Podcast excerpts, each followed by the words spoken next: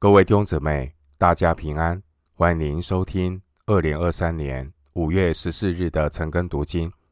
我是廖哲一牧师。今天经文查考的内容是《撒母耳记下》十八章一到十五节。《撒母耳记下》十八章一到十五节内容是押沙龙被杀。首先，我们来看。撒母耳记下十八章一到五节，大卫数点跟随他的人，立千夫长、百夫长率领他们。大卫打发军兵出战，分为三队：一队在约押手下，一队在洗鲁雅的儿子约押兄弟亚比筛手下，一队在加特人以太手下。大卫对军兵说：“我必与你们一同出战。”军兵却说：“你不可出战。若是我们逃跑，敌人必不介意；我们阵亡一半，敌人也不介意，因为你一人强势我们万人。你不如在城里预备帮助我们。”王向他们说：“你们以为怎样好？”我就怎样行。于是王站在城门旁，军兵或百或千，挨次出去了。王嘱咐约押、亚比筛、以太说：“你们要为我的缘故宽待那少年人押沙龙。”王为押沙龙嘱咐众将的话，兵都听见了。大卫。面对亚沙龙阵营的步步进逼，经文第二节，大卫把军队分为三队，分别由约押、亚比筛和以太三人做统帅。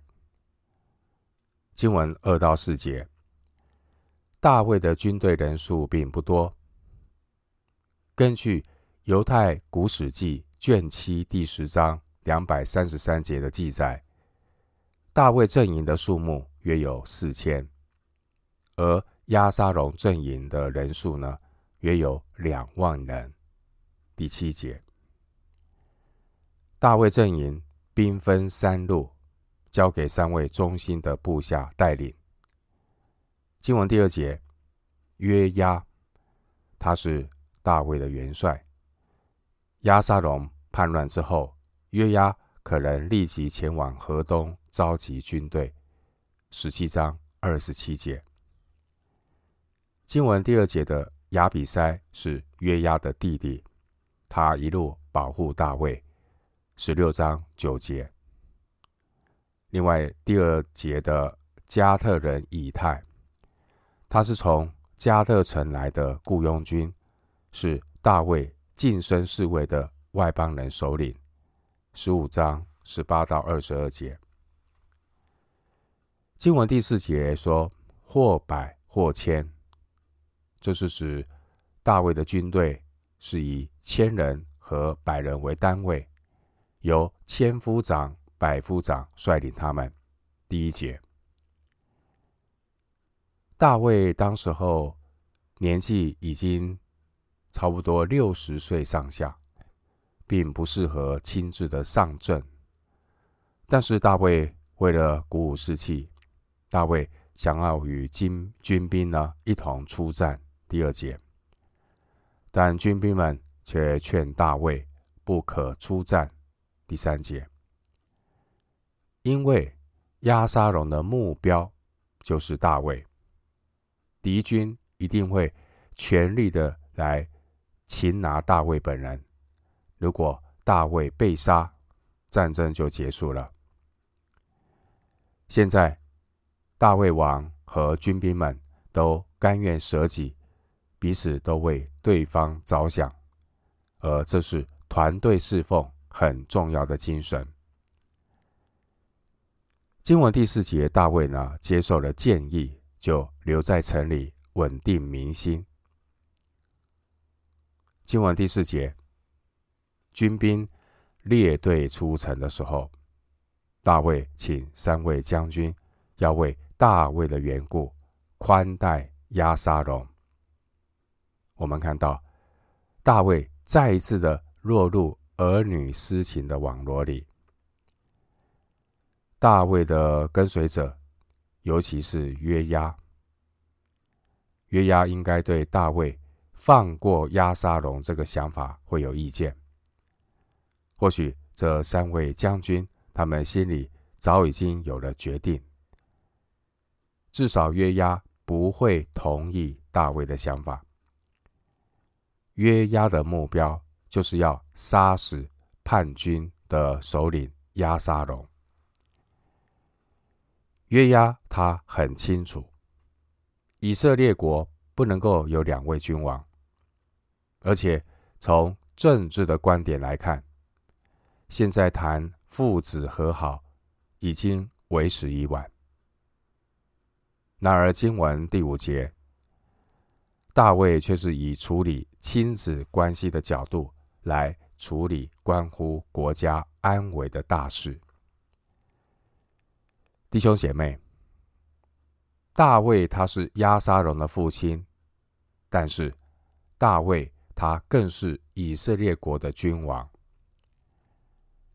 大卫似乎把关乎国家安危的大事当作是家务事的纷争来处理。然而，押沙龙的叛变，并不是一个简单的握手言和那么容易。经文第五节说明，这是大卫的软弱。大卫把个人的亲情放在国家利益之上。大卫他忘记了亚沙龙，虽然是他的儿子，但他更是是一个。严重的叛国者和反叛者，亚沙龙的举动对于以色列国的合一和稳定造成极大的破坏。因着亚沙龙的叛乱所引发的内战，造成许多人呢丧失了他们宝贵的生命。第七节，弟兄姐妹。大卫有他个人私心的想法，然而人心筹算自己的道路，为耶和华指引他的脚步。箴言十六章第九节，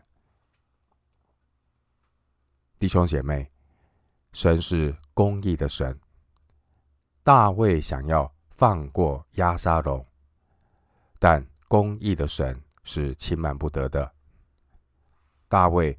体贴儿女私情，不愿对亚沙龙下手，但公义的神不会放过犯罪的亚沙龙。亚沙龙仍然必须为着他不悔改的罪付出代价。回到今天的经文，《撒母耳记下》十八章六到九节，兵就出到田野。迎着以色列人，在以法莲树林里交战。以色列人败在大卫的仆人面前。那日阵亡的甚多，共有二万人。因为在那里四面打仗，死于树林的比死于刀剑的更多。亚沙龙偶然遇见大卫的仆人，亚沙龙。骑着骡子，从大橡树密枝底下经过，他的头发被树枝缠住，就悬挂起来，所骑的骡子便离他去了。经文六到九节，大卫的阵营迎战叛军押沙龙的阵营，两军交战的地点是在约旦河东面。马哈念附近的以法莲树林，经文第七节说：那一天，押沙龙军队中有二万人阵亡，而大部分的人是被困在稠密的森林中致死。大卫的军队最终取得胜利。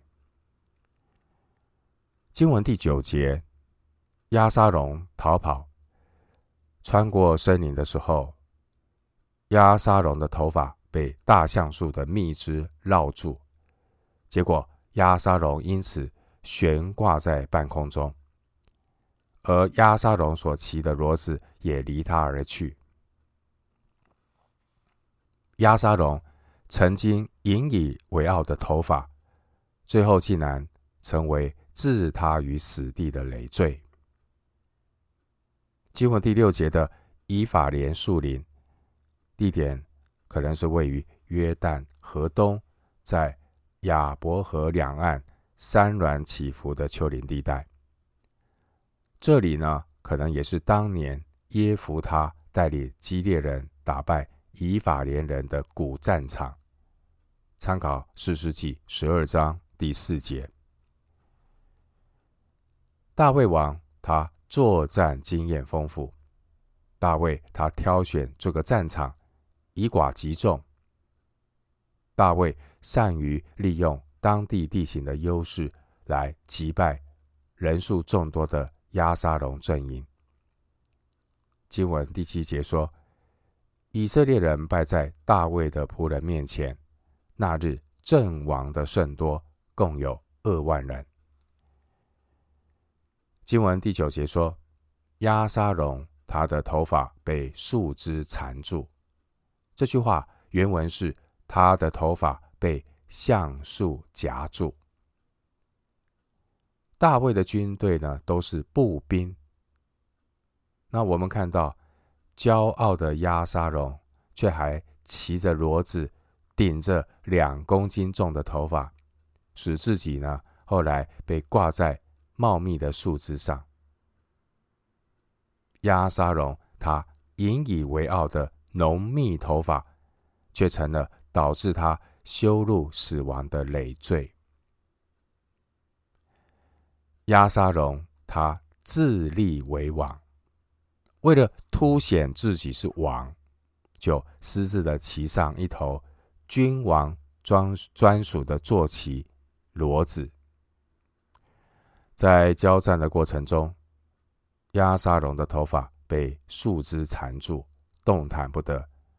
而这头骡子，他头也不回的离开自立为王的押沙龙，任凭押沙龙被挂在半空中。我们看到这是一个多么讽刺的画面。箴言二十六章第一节。箴言二十六章第一节经文说：“夏天落雪，收割时下雨，都不相宜。愚昧人得尊荣，也是如此。”亚沙龙一头浓密的头发，曾经让他得人的称赞。十四章二十五节，结果押沙龙引以为傲的头发，最终却要了他的命。回到今天的经文，《撒母耳记下》十八章十到十五节，有个人看见，就告诉约押说：“我看见押沙龙挂在橡树上了。”约押对报信的人说：“你既看见他，为什么不将他打死，落在地上呢？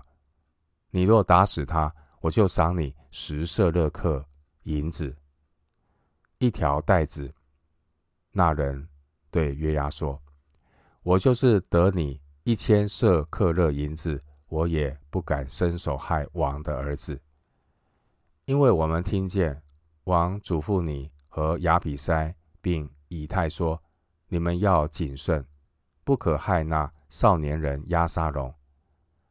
我若妄为害了他的性命，就是你自己也必与我为敌。”原来无论何事都瞒不过王。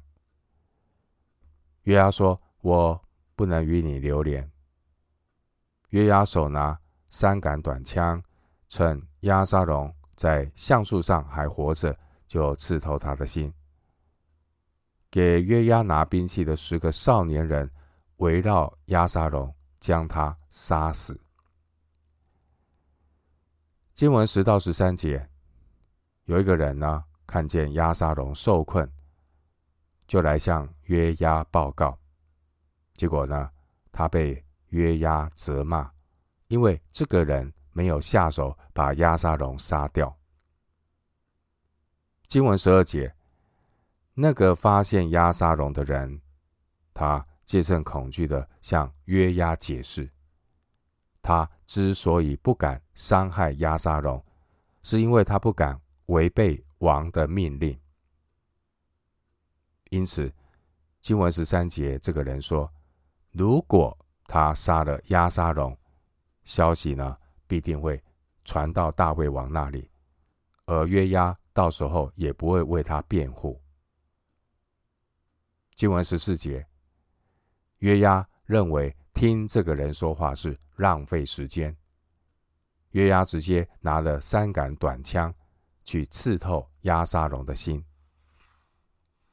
十四节的短枪，原文是棍子，而十四节的刺透，原文是打击。因此，经文十四到十五节的意思是，约押可能呢是用三根树枝打在押沙龙的胸口，把他从树上打下来，然后由他十个助手将押沙龙杀死。约押杀死押沙龙，的确违反了大卫王的命令，然而却是化解了国家分裂的危机。大卫王他一再的感情用事，不愿意惩罚他犯罪的儿子，然而押沙龙最终的结果还是被约押所杀。因为约押知道，只要能够杀死押沙龙，才能够真正的终止叛乱，国家才能够有真正的平安。如果当初约押留押沙龙一条活命，大卫可能又因为儿女私情，再次的纵容押沙龙，日后押沙龙就有可能寻找机会来报复。因此，约押他必须要先斩后奏，果断的杀死押沙龙。约押之所以这样做，其实也是大卫造成的结果，因为大卫他一再的纵容儿子，导致押沙龙叛变，国家分裂。虽然大卫曾经吩咐。约押等三位军事将领，希望他们能够手下留情，放过押沙龙。然而，神的意念高过大卫的意念，押沙龙终究还是被约押等人杀死，而大卫也只能接受已经发生的事实。最后，牧师以一段经文。作为今天查经的结论，旧约圣经耶利米书九章二十三到二十四节。耶利米书九章二十三到二十四节，耶和华如此说：智慧人不要因他的智慧夸口，勇士不要因他的勇力夸口，财主不要因他的财物夸口。夸口的，却因他有聪明，认识我是耶和华，有知道我喜悦在世上施行慈爱、公平和公义，以此夸口。这是耶和华说的。耶利米书九章二十三到二十四节。我们今天经文查考就进行到这里，愿主的恩惠平安与你同在。